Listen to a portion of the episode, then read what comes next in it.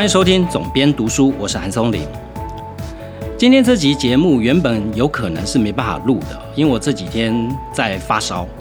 那我不晓得听众里面有没有人在这几年有这样的经验，就是疫情期间你有了感冒的症状，这件事实在非常的困扰哦。因为在疫情之前啊，你可能了不起就到诊所去看一下，吃点药，过几天就没事了。但是在疫情期间，你但凡有一点点感冒的症状啊，你都会心中完了，是不是我得了 COVID 啊？所以呃这几天发烧，我大概从礼拜五开始发烧嘛，哈，那发烧第一个动作就是快筛哈，但快筛筛出来就阴性了，但还是不死心哦，所以那一天我就做了两次快筛，那到烧还继续啊，我想说吃点普拿藤哦，看看既然还是阴性嘛，那就没有必要大惊小怪哦，就自己隔离起来，然后就静观其变吧，看他会不会退烧哦，吃点普拿藤试试看。结果到第二天，嗯，也还是烧啊，就是吃了以后退烧，退烧以后又在烧哦，所以就又在做了快筛。那天我又做三次哦，所以这三天我已经做了六次快筛哦，我到昨天。就想说，哎，烧了三天了，但一直都是阴性啊，还是去看看医生好了，看看医生有什么建议哦。所以我去诊所，平常看病的诊所去找医生问，医生就跟我讲，问我的症状啊，你有没有一些一些反应啊？譬如说咳嗽啊，譬如说腹泻啊，我说都没有，就只有发烧跟肌肉酸痛，然后有时候会有一点头痛，但也不是非常的严重，然后。他大概就开始开药了，不过我就趁机会问他，我说：“哎，像这样的情况，到底是 COVID 还不是 COVID 啊？”他说：“哎，很难讲哦。现在我们对于 COVID 的一些追踪的资料，虽然全世界有非常多人得过，但是这后续的追踪跟归纳出一个总结的资料啊。”可以供第一线医生做参考的东西还是太少，所以他们在第一线，他们也其实很难给到病人百分之百明确的答案所以他看我的状况没有错，哎，你是没有 COVID 常见的那样的状况，但也不能百分之百排除哦，是你身体里面的病毒量太少，所以快筛怎么样做都做不出来，但你又有发烧。但你又没有其他的副作用哦，所以虽然你真正得到 COVID 的可能性并不高，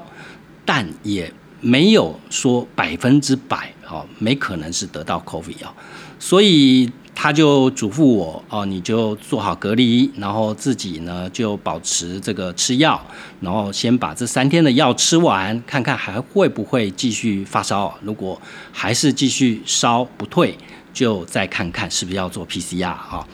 那所以现在呢，呃，大家呢在后疫情时代，其实都要慢慢去习惯这件事啊。我在疫情这三年是随时抱着自己随时有可能去得到 COVID 这件事啊。不过我的态度一直就是该有疫苗我就去打，因为家里有老人，那该有疫苗就去打。那如果真的得呢，就好好的把它度过去。就是这样哈。事实上，现在在国外也完全是一个这样的状况啊。我的儿子在澳洲，他在澳洲念书哦。那我们昨天试训的时候，我还在问他说：“哎，台湾现在已经有这个 B A 点一的次世代疫苗了。”我说：“澳洲有没有啊？你们那边有没有说提供留学生去打疫苗的事情哦？如果没有提供的话，你这一次十二月要回台湾，是不是？”回来台湾时候打打过了以后，在下学期再回去啊。他就跟我讲说，他说这边啊已经真的没有人在讨论 COVID 这件事了哈，所以根本不会知道关于疫苗的状况哈。呃，所以在像亚洲的这些地区啊，包含台湾或者是日韩或者是香港或中国大陆啊，其实对应。后印期时代跟全世界的其他国家还是很大很大的不同哦。我们基本上还没有完全走出呃疫情的恐惧当中哦，所有人心里面都还是有一个非常呃归根结底的对于疫苗呃对于疫情认识不清而产生的恐惧哦。所以今天呃既然在生病嘛，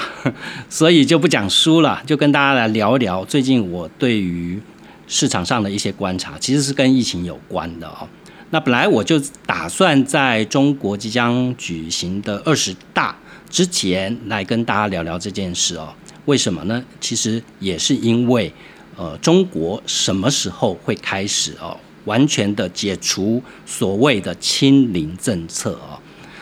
那这件事呢，其实是对于整个亚洲地区的经济能否，甚至全球啊，能否进入到经济的复苏，是一个很重要的影响。虽然现在全球经济的变数有两个，当然一个是供应链的问题嘛，这件事基于中国还在清零当中。所以呢，供应链问题没有办法得到实质性的解决。另外一个就乌俄战争，当然现在大家看到这个战争呢，随着普丁的呃已经超出他的家底哦，要决一死战哦，开始动员后备军人哦，所以这个战争可能也是一个旷日费时的战争。那在这两个不确定因素底下，我们也可以看到最近的全球股市哦，都是处于一种熊市哦。随着 FED 一次又一次又一次的升息，全球的市场啊，就有如山雨欲来风满楼，每一次都呈现惊弓之鸟的姿态哦。所以大家在这个时候哦，去看全球的市场，因为跟你的工作、跟你对于市场的判断，可能是息息相关的啊。那你就会不禁去想哦，说我现在在做的事情是不是会有一些什么样的影响？现在这样的走向是可以为我的，譬如说像我做出版啊，我就会在看哦，海外授权的部分哦，是不是在中国的清零政策解封之后，我这边开始会有一些多出来的授权的机会哦。所以我相信每一个行业多多少少哦，都会跟国际的群集。局势啊，去扯上关系啊，所以对于总体经济、国际形势的了解，其实大多时候是反思自己在里面可以扮演一个什么样的角色，可以从里面得到一些什么样的好处啊。那我在看中国去解除清零政策的时间点这件事啊，其实是呃在新闻上面看到一些端倪啊。中国现在之所以还要保持清零制度，是因为在二十大之前，他承受不了这么大的人员的伤亡哦。因为在中国的政治体制底下哦，所有的事情是必须要行礼如仪的哈。在二十大这样的权力过渡的期间，他必须要保持。表面上的和平，它经不起任何的变数，经不起任何的折冲哦。也就是当有人去挑战权威的时候，最好这一呃所有的局势都是有如湖水一样的平静哦。那这样呢，想要造反、想要夺权、想要从里面沾染一些政治利益的异议分子哦，可能就比较没有着力的机会哦。所以这是中国的一个基本的政治。局势就是在二十大之前呢，什么事情都大不过二十大啊。其实，如果你早年去大陆，呃，如果你经常去那边出差或工作，你尤其如果是去北京哦，北京每次开这种全国人民代表大会的时候，那个城市呢就跟封城一样了。所以，我觉得如果你没去过大陆，你没有在大陆生活过、工作过，你可能对他们这种生活。跟政治跟生活结合在一起的生活方式，你会嗤之以鼻哦。但这的的确确就是他们的生活方式啊。他们只要是开全国人民代表大会等级的会议啊，半个城市都封了啊。呃，很多城市是限号，甚至限通行啊，一般的车是没办法进去的。然后他们要管控。而且这个管控的时间，他们会长达两三个礼拜以上吧，因为各省的代表都要到北京来，那有很多的饭店都被征收变成是代表们呃寄宿的饭店了。全国人民代表大会有差不多两三千人吧，这还只是代表，事务性人员、事务性人员这些加一加，少则也数万人吧。所以这么大的一群人在这一两个礼拜的时间，就是办这一件事儿，所以就会把这个城市呢，几乎是半闭环的封锁起来。那在这种情况底下呢，你可以想见啊，在尤其是从习近平第二任到第三任啊，这是打破过去从邓小平时代以来去立下的一个制度哦，呃，所以更出不得任何差错啊。对于现在的中国当权者而言，所以你可以想见啊，以他们的心态，当然就是维稳胜于一切啊。所以在清零政策这件事，他是绝对不可能放开手的哦，他一定会让他一直封，一直封。但是二十大过了以后呢？他没有再继续这样封的理由了啊！我们会这样讲呢，是因为如果你是一个大陆的老百姓哦，其实你已经很熟悉呃中国共产党统治的那一套啦，所以你也很清楚说，哎，反正现在就是呃必须要配合一下嘛，就必须要这样做嘛。所以等到这个这个事情结束了以后，总该还给我们一点自由了吧？总该给我们一点喘息的空间了吧？这个饭都吃不上了啊！很多中小企业因为清零政策倒闭，商店开不下去，餐厅跟着倒闭啊！所以像北上广深深圳这样的大城市哦，基本上他们的这个地方政府的税收，我在之前在讲中国的城投债那一集节目的时候就谈论到这件事哦。地方政府都已经收不到足额的税额的时候，就代表下面的小老百姓是更惨的状态啊。只是中国这几年基底很厚啊，所以在这个情况底下啊，其实就是皮肉伤，还伤不了筋骨哦。但是也到了不能不加以关注的程度了。所以在很多迹象可以显示哦，在民间有一种蠢蠢欲动啊。譬如说，在版权授权啊，在前几年，我们的简体字版权授权，老实讲也是有在做，但往来就没有那么的热络。一则是他们本地的作家，其实在最近这五到十年之间哦，发展的非常的迅速哦。早年他们其实非常需要台湾的作家，因为他们没有，呃，在各个领域都是哦。但是在最近的这五到十年，他们在大多数的领域其实都有。本地的作家了，所以他们对于，尤其是台湾，因为台湾就是同样的文字嘛，只是转成简体字就可以出版了。那在这五到十年，其实就慢慢的越来越少了。尤其疫情的这几年，因为维稳，因为两岸的关系开始越来越紧张，那两岸的这个出版通，呃，就是要发售过去的这些渠道越来越被封闭了。所以在授权这部分，实话说也是越来越少了。但是在今年，我又开始收到了对岸出版社的一些问候，又开始邀请，就说：“哎，有没有什么觉得不错的本子可以推荐给我们啊？那你最近在做的有什么本子是可以授权到我们这边来？”其实我对于简体字授权一直是在商言商啊，这其实就跟授权到任何一个国家是一样的啊。呃，我觉得任何一个作者的价值哦，都完全是建立在他的作品能不能被更多人看到。那在我过往的授权经验里面，有在中国可以创下五十万册销量记录的作品哦，我都觉得这是很好的事情啊。他出了一本书，除了台湾有卖的不错，很多人看到。在另外一个市场有五十万本被卖掉，有超过如果一本书有两个人看过，就是有一百万一百万人看过了啊！我觉得这就是一个文字能够传递价值最重要的一个工具了。那我也开始在体会这件事了，就是说他们都在这个时候来问我，可能就代表他们在预期明年的政策有可能是一个即将走向开放的一个状态啊。所以从这几件事情来看，哈，另外我是前一阵子跟一个呃外商公司的专门做旅游的外商公司，名字我就不好说了。那这家公司专做的是全世界最高端的游客的生意啊，是非常大的一家跨国企业。那他们呢，呃我跟他在台湾区的高管聊天，我跟他聊了一件事，我说现在国际上的旅游市场状况怎么样？他说：“其实现在全球市场都恢复的差不多了，虽然有一些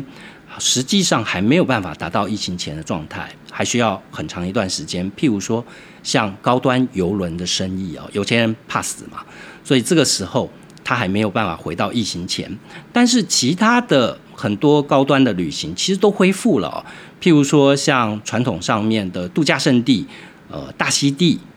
波拉波拉这些呃岛屿度假哦，其实那些饭店早就已经是一房难求了，飞机也是班班客满哦。所以现在整个全球的旅游市场啊，其实就是缺呃亚洲这一块。严格定义，其实是东北亚这一块哦。因为日本开放的速度很慢，韩国开放的速度也很慢哦，他们都还在上一波疫情挣扎出来，最近才要完全的开放哦。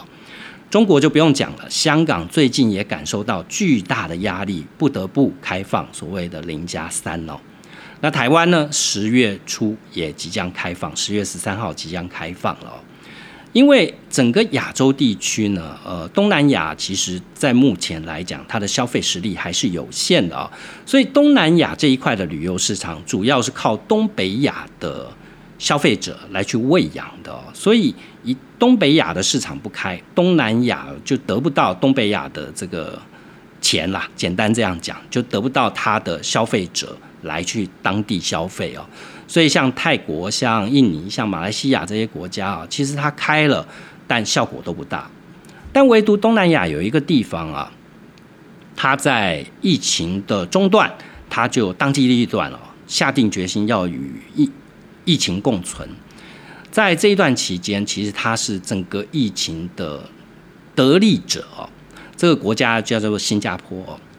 大家都知道，这一次香港的开放，其实是因为香港已经大量的流失它在亚洲的交通枢纽地位、金融中心地位哦，这两件事。当然，这两件事其中不完全是疫情的关系，还有就是因为呃一国两制的被颠覆哦，香港是被中国收回掉非常多它作为一个独立地区该有的权利哦。所以呢，在这个双面夹击的情况底下，越来越多外国人选择离开香港啊。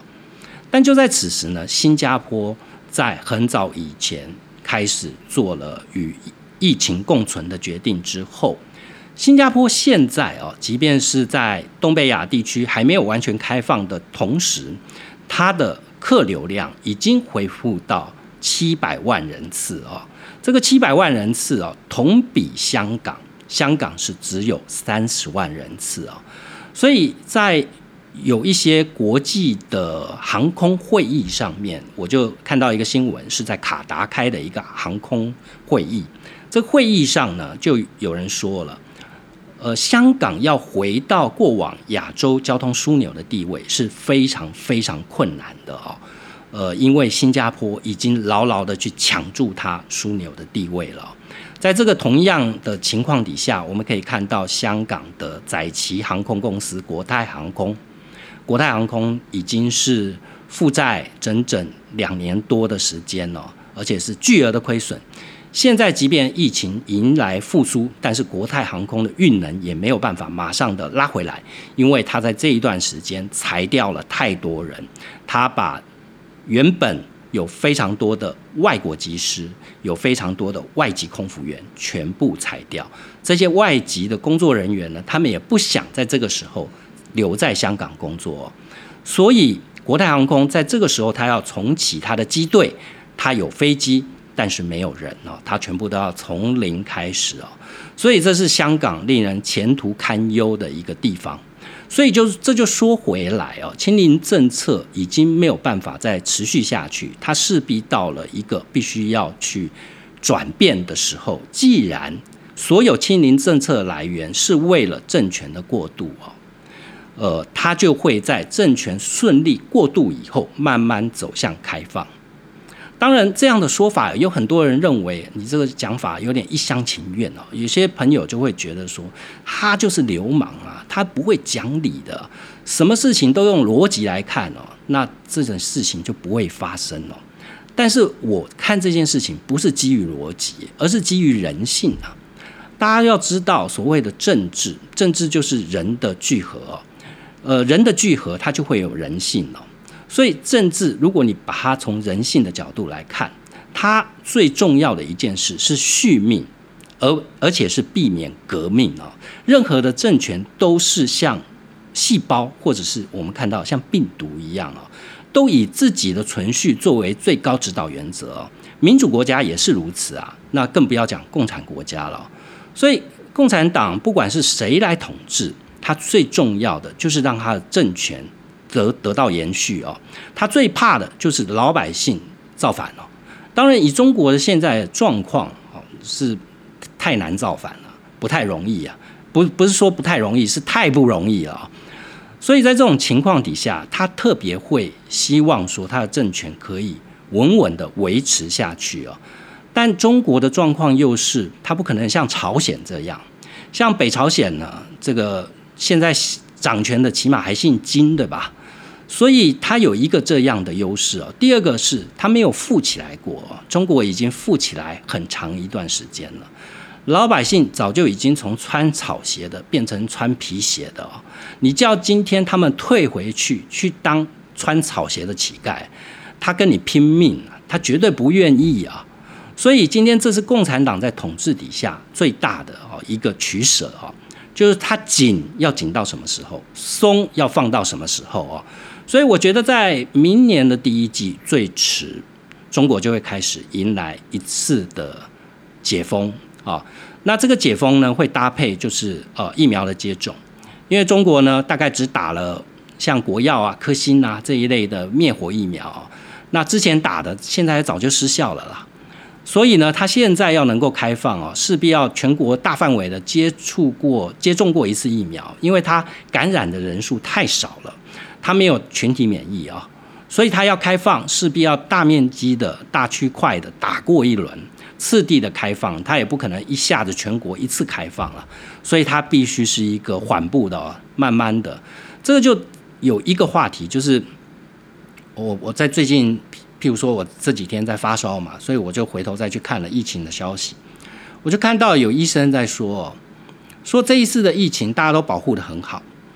但是呢，呃，保护的越好哦，其实有一个群体哦是更危险的，就是孩子，好小孩子。小孩子呢，就是碰到这样叫免疫反馈哦。什么叫免疫反馈呢？就是说，当你保护的越好，就像你在无尘室里面、无菌室里面哦，他所有人口罩都戴戴的非常好，他也不去学校上课了哦，然后就很少接触到一些病毒。所以，当他把口罩拿下来，或他恢复了上课，他没有这层保护，当国境大门一开，所有往来交通全部恢复。那这一群没有任何保护力的孩子就是最脆弱，尤其很多家长是不给父呃，尤其很多家长是不给小孩打疫苗的哦，所以他连基本疫苗这样的保护都没有，流感流感疫苗不打哦，COVID COVID 疫苗不打哦，所以我都不晓得这是在害小孩还是爱小孩哦。当然有些家长不会这样看的，觉得说哎那个疫苗啊不晓得会造成什么样的副作用啊，打了那可是一辈子的事情呢。我是说一时都过不去了，你还看一辈子嘞，哈，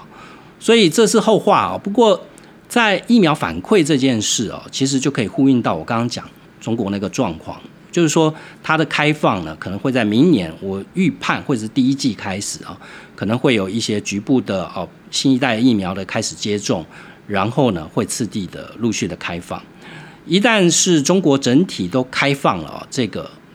这个供应链的问题哦，才能得到完整的解决。所以这一波的经济不景气，我的推估，因为乌克兰战争那个变数可以先暂且去放到一边。原因不是说那个战争不重要啊，除非那个战争升级到一个区域性的核武战争等等之类的哦。但我并不觉得啦哈，我觉得这样的事情，虽然这世界上不缺疯子啊，但。呃，疯子发生的几率就你是无法预测的，这就不在讨论的范围之内了哈。呃，欧洲有很多丰厚的家底哦，所以虽然景气再不好哦，虽然有有致命性的危机，但是要撑过去哦，我觉得还是有机会的。大家不要小看欧洲的力量哦，德国就不用讲了，就法国或者是意大利这样的国家，你看他们没什么。法国跟意大利的时尚工业，它的产值远远超过我们的半导体哦，所以不要笑别人哦。我们虽然有护国神山，人家也不差哦，人家的时尚产业一年是超过两千亿、三千亿以上的产值哦。所以从这个角度来看呢，我觉得这一波的不景气有可能是一个拖延到明年的呃第三季到第四季左右。那如果第四季可能会迎来一些比较明朗的状况，譬如说中国全面解封已经陆续次第的实现了，或者是乌俄战争有可能已经到了一个段落哦，到到时候市场可能势必会迎来一个报复性的激励啊，所以这段时间就是会很辛苦哦，可能大家必须要咬点牙撑过去，不管你是投资人或者是你是工作者或创业者啊，它就是一个你必须要。呃，认清这样的事实，这个时候也其实也是一个比气场啊。如果你连一年都撑不过去，那你这个企业的体质也太弱了吧。另外，再聊聊中美关系好了。既然聊到清零政策，这是连带性的关系啊。在呃目前的状态底下，我们看到，哎，美国一直在出招啊。呃，尤其是台美关系的部分，呃，感觉是不断的给台湾很多很多的子弹啊，甚至要动到所谓的。呃，台湾关系法的升级版了哦，已经动到美国政策层面了哦。那当然这是一个非常大的事情嘛，哈。呃，在中国眼中这是天大地大的事情，大家可能没感觉啊。这几天的新闻我也没看到有什么涟漪哦，可能大家都在炒那个学历呀，或者是 这一类的事情哦。但其实这个才是真正攸关台湾未来发展非常重要的一个伏笔哦。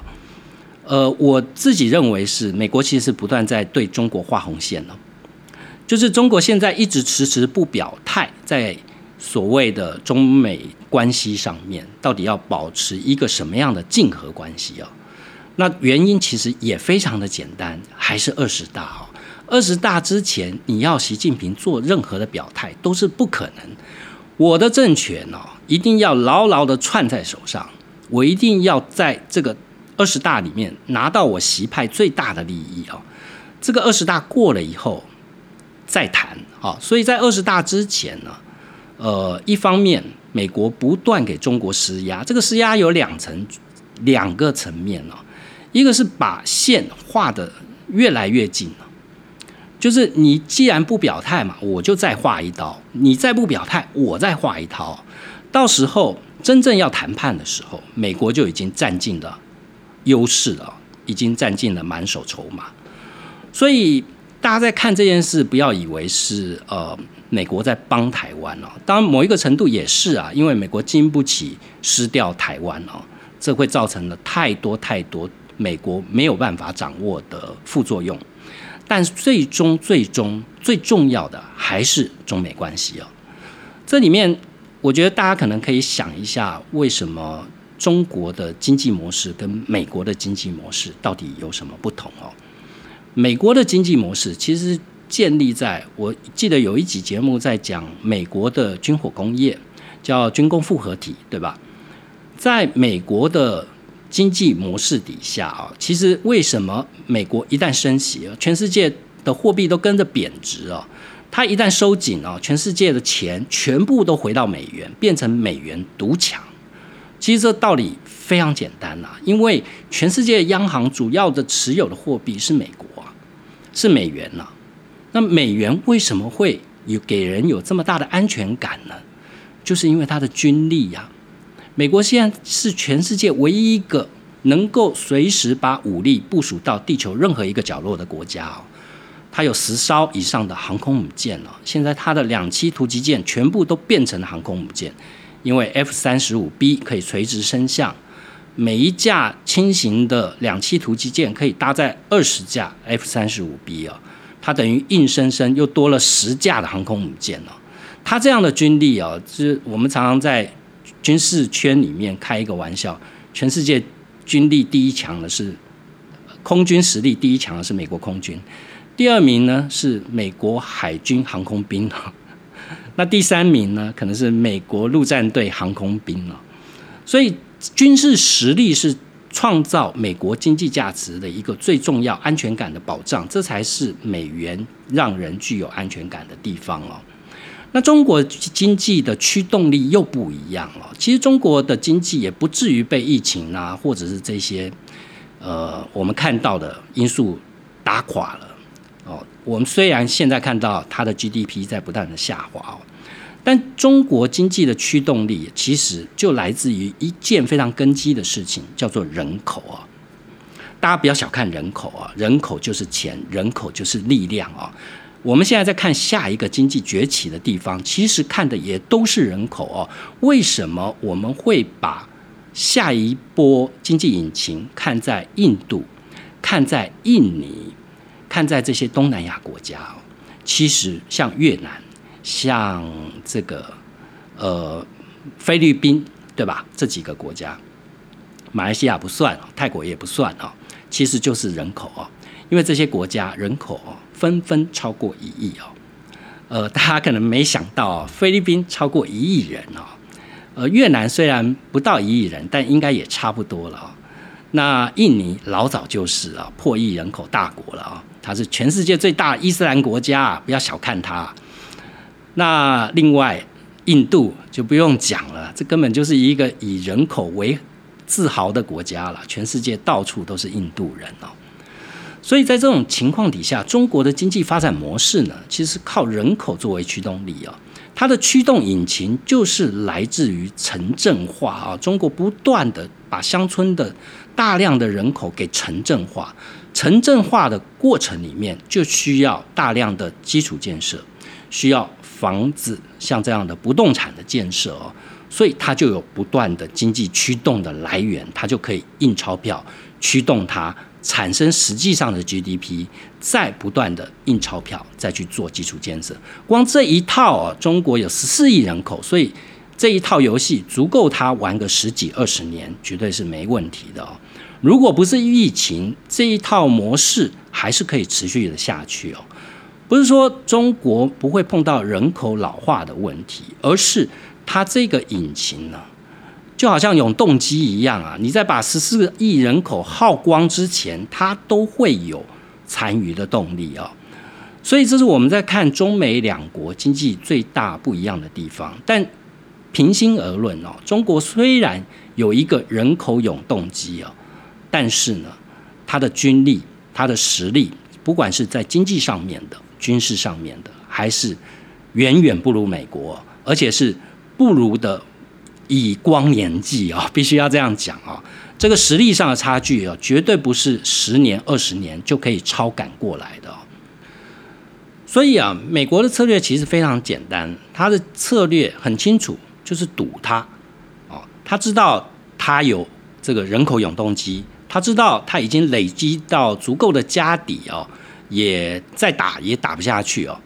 那他也不希望中国陷入了一个纷乱纷乱的状态，因为这样对美国也没实际上的好处啊。所以最大的战略就是把它限缩在这一块地，不让它在全世界各地不断的扩展了。所以中国其实对于美国最大的威胁，其实是在他试图去搞所谓的一带一路，以及像蓝水海军哦这样的积极性的作为啊。呃，这才是美国真正芒刺在背的事情哦。那在这种情况底下呢，我觉得在明年，呃，明年应该会是一个我们可以看到，不是说两边握手言和，而是起码有一个新的国际秩序出来。因为大家在这一段期间，其实都是在找新的呃国际的次序。哦，这个次序呢，必须要经过像现在这样不断的折冲，你来一拳，我来一脚啊。在这个过程里面，重新去找到一些新平衡，因为没有政治权力哦愿意去缩手的，美国也不愿意，中国也不愿意啊，所以在双方你一来我一往的过程里面，会慢慢找到有哪一些线是不能碰的，所以我刚刚讲了，所谓美国不断的再去画红线了，不断去画中国的底线了，中国也不断会画哦，所以在这个过程里面。我们台湾就是一个不断被人家划线的地方啊，但不断被人家划线了，也不见得完全是不好的事情啊。就是呃，大家都认为你有 value 啊，这就是你的 value 之所在啊。所以我们要很清楚啊，我们我们站着一个什么样的 value 的位置啊？呃，在这一段时间，我们还有什么样的价值啊？那如果我觉得从政治人物到我们一般小老百姓啊，其实都是一样的。呃，我前面就讲了，你作为一个工作者，你还是可以透过现在的国际局势跟未来可能一段时间的发展去想哦，自己可能安身立命的角度哦。有很多人想说啊，我不行了，快发生战争了，要移民了。呃，或者是有很多人就是啊，老公来了，我就跟他决一死战了。我觉得啊，像这种想法哦，其实都没有办法真正帮助到你。好，除非你真的冷静下来，即便你是要移民的人，哎，你也要有钱，对吧？那你也要落实时间去累积你想要移民的资本啊，你要有钱去做这件事啊。哦，你要决一死战，你也要在台湾活得开心嘛。同样，你也要在事业啊各方面取得一定的成功，所以都一样啊。不要为了这些情绪性的啊去干扰你平常做人做事的一些决策啊。最后讲到一点了，呃，投资市场很多人都在讲所谓的别人恐惧，我贪婪，对吧？但大多数人其实搞不清楚什么时候是该恐惧的，什么时候是该贪婪的。所以市场上韭菜这么多嘛，韭菜就是因为，呃，因为你不知道什么时候贪婪，所以你以为啊，真的大家都在恐惧了，所以我就贪婪下去，结果没想到贪婪下去还更恐惧哦，所以就被割韭菜了。那我觉得呢，其实。最近这一段时间，其实差不多是一个时候了，因为真的市场气氛非常的不好啊，呃，FED 非常的鹰派啊，所以市场所有的市场都以非常悲观的方式在看啊，所以当所有人都非常悲观的时候，我觉得哎，它就是机会之所在了啊。当，我不是说大家这个时候开始买股票啊，导致你这个时候可以开始去想啊，你要用什么策略来投资啊？譬如说最近。很多人开始买美元定存啊，我身边我妈妈像我妈妈就有一笔钱不多一点点哦，然后一些美金，那他就问我说：“哎，他这些美金呢，其实摆了很久了，那也是在汇率不是很好的时候买的，现在赎回来，可能也就是差不多打平。那与其赎回来呢，或许就放个美元定存吧。”那我是跟他讲哦，我说当然，如果你这样考量也没什么不对，也许也可以，因为你当初买都买了，你并不是把台币换成美元，现在汇率极差，那你换成美元以后，为了去摊那个百分之三左右的美元定存哦，那一年了不起一百万，也不过就赚个两三万吧，对吧？那如果在这种情况底下，你有可能你赚了利息，但是你赔了汇率啊。你不晓得明年或后年的状况是怎么样哦？那这个从这个角度，你可以去看一件事哦，就是呃，现在大家都在做美元定存，但每一个人持有美元的状况不一样哈。最差的状况是你现在去持有美去持有台币，然后去买美金，然后做美元定存，因为现在是二十。现在是美元这个最强势的时候，所以你先天上你就在台币的汇损上先亏了一笔啊。但同样时间，如果你是本身就持有美元，像我妈那样的状况，呃，而且如果你持有美元是大部位的，可能是譬如说超过十万美金的这种大部位的美元部位，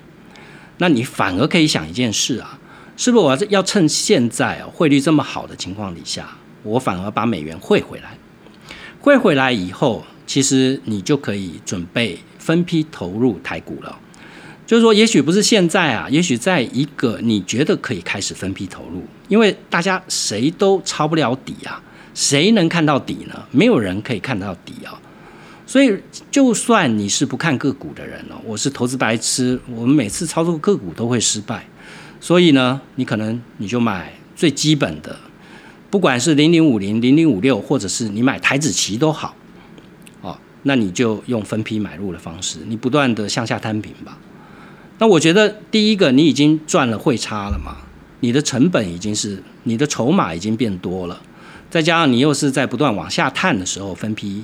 去接的，等它涨回来的时候，你一定是呃。